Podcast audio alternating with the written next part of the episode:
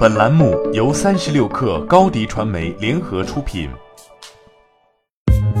三十六氪正式推出一款学习型产品——克星学院，每周一封邮件，为你挑选最具价值的新闻，还能加入三十六氪终身学习社群，让你快速成长。原价每年三百六十五元，现双十一特价每年一百九十九元，每天仅需五毛钱。关注三十六氪微信公众号，回复“双十一”即可购买。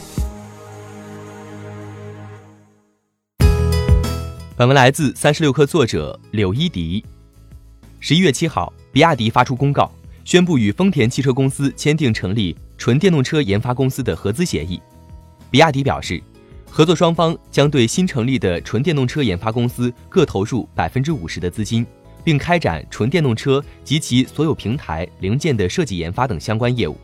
这家合资公司预计于二零二零年正式在中国成立。这并不是双方的第一次合作。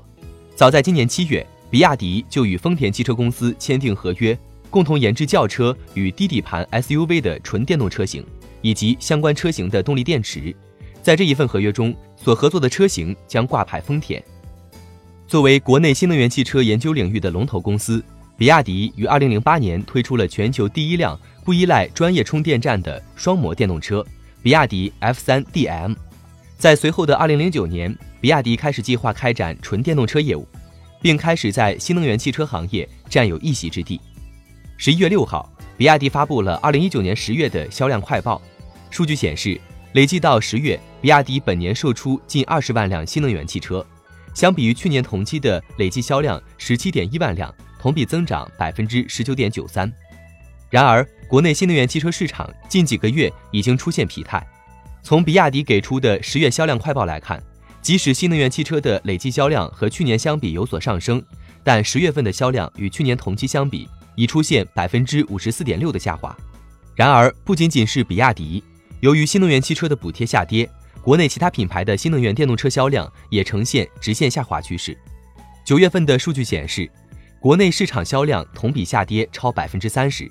在这样低迷的新能源汽车市场中，销售商们采取了各种方法重焕市场活力，调动消费者购买新能源汽车的热情。十月二十九号，特斯拉在中国的第两千个超级充电桩落户上海，并积极响应了政府简化新能源牌照申请流程的要求。这意味着上海车主通过绑定超级充电桩便可以申请新能源牌照。实际上，这一举措也在一定程度上刺激了国内其他新能源汽车产业的进一步升级与开发。加快角逐中国新能源市场的脚步。